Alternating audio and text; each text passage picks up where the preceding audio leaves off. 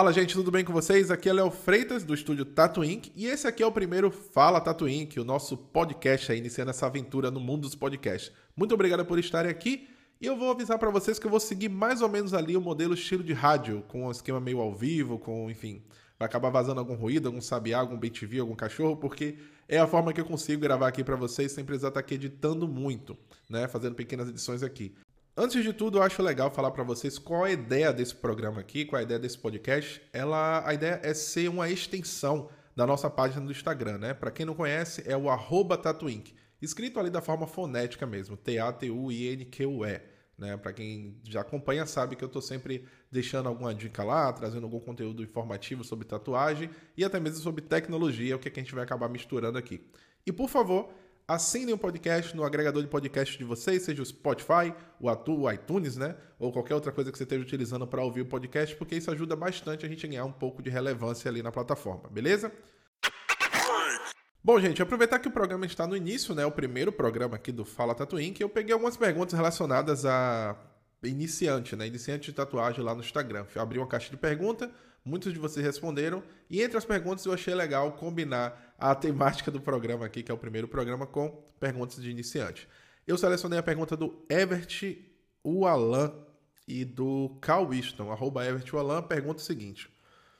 Tô começando e quero seguir na pegada de sketches autorais. Qual dica que tu me dá? Primeira do Evert aqui, Evert, é o seguinte. É, entenda que o sketch, ele nada mais é que um fine line uh, estilizado, né? Você tem ali uma estilização do estilo fine line, acaba tendo um, um caminho por esses, é, enxergando dessa forma. Para você pensar no estilo sketch, você tem que, acho que essencialmente estudar a estrutura do desenho. Eu não sei como é que está o seu nível de desenho hoje, mas é, em vez de, é até um pouco meio que um caminho reverso, é a desconstrução do que está ali na arte. Claro que tem instâncias diferentes, tem o, sketch mais pesado, que é muito mais desconstruído, somente ali a estrutura básica em forma de representação. Tem o sketch que é basicamente Alguns detalhes do sketch, a estrutura do desenho ela é bem sólida, bem mais próxima do final, mas ainda assim sobra algumas linhas ali como se você tivesse deixado não apagado o lápis e feito a finalização com nanquim, por exemplo. É uma forma de você enxergar também. Tem aquela que é só só estrutura mesmo, assim, você não conseguir nem entender a forma do que você está querendo é, mostrar ali. Então você tem que ver exatamente qual o tipo que te agrada mais. O que eu costumo fazer hoje é uma mistura de Uh, sobra do lápis, né? Como se fosse a sobra do lápis ali na pele, do, do, do resto do que foi minha, minhas linhas base de construção.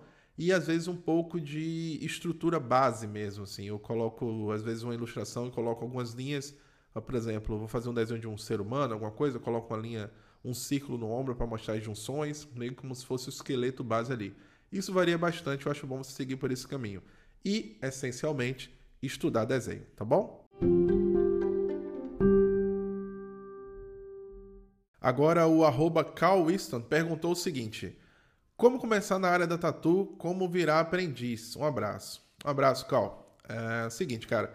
Eu acho que tem muitos meios de começar. Se eu fosse recomendar hoje, talvez se eu fosse refazer, acho que a melhor forma de eu falar isso é refazer o meu começo lá e pensar que se eu tivesse a mente que eu tenho hoje, eu talvez pensaria, lembrando que as coisas que eu vou falar aqui são minhas opiniões e você pode ouvir essa e não precisa acatar como regra. Aliás, nada do que eu falo é regra, então entenda dessa forma. Mas se eu fosse refazer, assim, pensando para tentar te ajudar, primeiro que eu faria uma pesquisa maior sobre o que realmente eu quero fazer na tatuagem. Eu olhava o meu lado artístico, se você já tiver uma maturidade artística e falar, eu gosto de fazer isso daqui. O que é que isso quer dizer? Que eu vou chegar na loja, de repente, ou sabendo um pouco mais sobre o que eu quero fazer, para direcionar o vendedor ou direcionar algum amigo que possa me ajudar com os materiais iniciais, você vai economizar bastante se você souber, por exemplo, que você quer fazer fine line. Não vai chegar lá comprando uma agulha gigante, uma, uma 18 RS, porque você provavelmente nunca vai usar, como é o caso de muitas agulhas que eu tenho aqui, que eu comprei no começo para poder pegar aquela variedade e entender um pouco. E no caso não tô, nunca, nunca usei, né? claro que se você quiser pegar para conhecer, que é também uma coisa que eu fiz, é, pega ali poucas, não faz quando eu fiz comprando um monte de cada um, acabou que quando eu descobri mais o que eu queria seguir, algumas coisas ficaram aqui de lado. A outra coisa também que você tem que pensar, caso a questão do aprendiz é, é vai depender muito do estúdio. Mas, sinceramente, todo e qualquer estúdio vai dar preferência por quem tem ali algum tipo de ou maturidade artística, né? Ou já tem algum tipo de, de uh, familiaridade, de, de, digamos assim, a pessoa enxerga em você uma, uma, um futuro, né? Para o estúdio, para você, muitos estúdios vão querer te absorver de forma integral, outros vão querer te ajudar somente, te dando um gás para você seguir sua carreira sozinho. Mas é sempre melhor que você já desenvolva alguma coisa. Não chega lá tão cru, porque alguns estúdios podem não querer. Isso é uma coisa que eu te digo. Independente de qualquer coisa, tatuagem é um trabalho que envolve arte. Se você não se propõe ali a ter um trabalho artístico que você acha que seja bom trabalhar em cima disso, você está fazendo o que eu considero um pouco errado. Ah, eu não preciso desenhar, vou começar no começo de qualquer jeito, quero aprender é, desenhar com tatuagem. Você vai ter uma estrada um pouco mais lenta, muito provavelmente. Mas tem muito estúdio que pode te pegar sim para amadurecer você ali dentro, depende também da sua proposta. O que, que você quer fazer. Então, para virar aprendiz mesmo, assim, digamos, se eu fosse colocar hoje, ah, para virar aprendiz mesmo, muito provavelmente você desenvolve bastante o lado do seu desenho, pelo menos mostre isso, porque tatuagem é uma coisa que você vai aprendendo, a parte técnica, né? Então, desenvolva bastante ali o, o a parte de construção de desenho, o seu interesse tem que se mostrar interessado para aprender e evoluir. E aí a parte do, do Instagram, oh, perdão, a parte de, de alguém te querer como aprendiz vai ser muito mais fácil, né? Uma outra coisa também, aproveitando que você mandou pelo Instagram, é, é você entender a realidade do mundo hoje da tatuagem. Não adianta muito ficar tentando olhar muito para trás, porque é um mercado que está mudando o tempo todo, é um mercado que está, tipo, dentro do digital hoje, independente que você queira, que alguém te diga que é mentira, que tatuagem não é isso.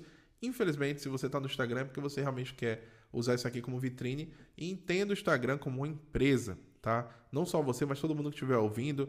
Para de ficar lá no Instagram falando, nossa, essa plataforma é uma merda, me obriga a fazer isso e aquilo. Tá, você está dentro de um...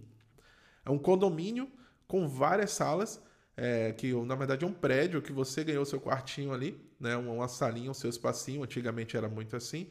Um belo dia, o síndico do prédio simplesmente foi lá e desligou a luz das, da, de cada sala e deixou apenas a luz do corredor para você enxergar. Você vai conseguir continuar enxergando, mas se você quiser uma luz exclusiva no seu quarto, você vai ter que pagar ele. É mais ou menos isso que acontece no Instagram hoje. E quanto mais você acende sua luz, mais do lado de fora as pessoas vão ver a sua luz acesa e vão se interessar pelaquela sua o seu quartinho ali, que, enfim, digamos que é uma empresa, como se fosse um bloco, alguma sala comercial, digamos assim.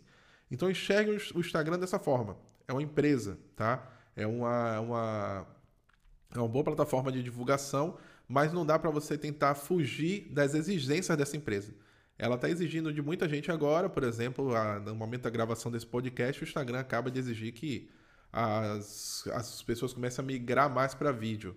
Não é para se desesperar, como tem muita gente fazendo alarde com relação a isso, porque eles têm uma base instalada gigantesca de pessoas que eles têm que manter. Então, se eles simplesmente falarem a partir de hoje só está aqui quem está vídeo, eles vão perder milhões de pessoas e não é isso que eles querem, né? É, eles têm uma plataforma de bilionária em termos de, de número de usuários e essa base de pessoas, essa base instalada, ela gosta do aspecto de foto do Instagram. O que o Instagram quis falar com a mensagem que eles fizeram recentemente, informando que ah, agora a gente não é mais uma plataforma de fotos e sim uma plataforma de vídeo, o que ele quis dizer foi Olha só o público que está lá no TikTok, que está lá no YouTube, vem para cá também. Então, ele vai começar a migrar aos poucos, mas não vai ser nada que você não consiga acompanhar se você está disposto a atender os requisitos da plataforma que você está divulgando o seu trabalho. Beleza? Então, isso é uma dica também para você começar. Já pensar ali em como administrar bem o seu, a sua rede social de preferência, seja o Instagram, o TikTok, seja o que for. Se você está nela, tenta dançar conforme as regras da plataforma, que você com certeza vai se desenvolver rápido também em relação à divulgação porque não adianta você ter todo o talento do mundo para tatuagem, como eu conheço muita gente, mas sua agenda está ali super vazia isso até desestimula você a continuar progredindo, beleza?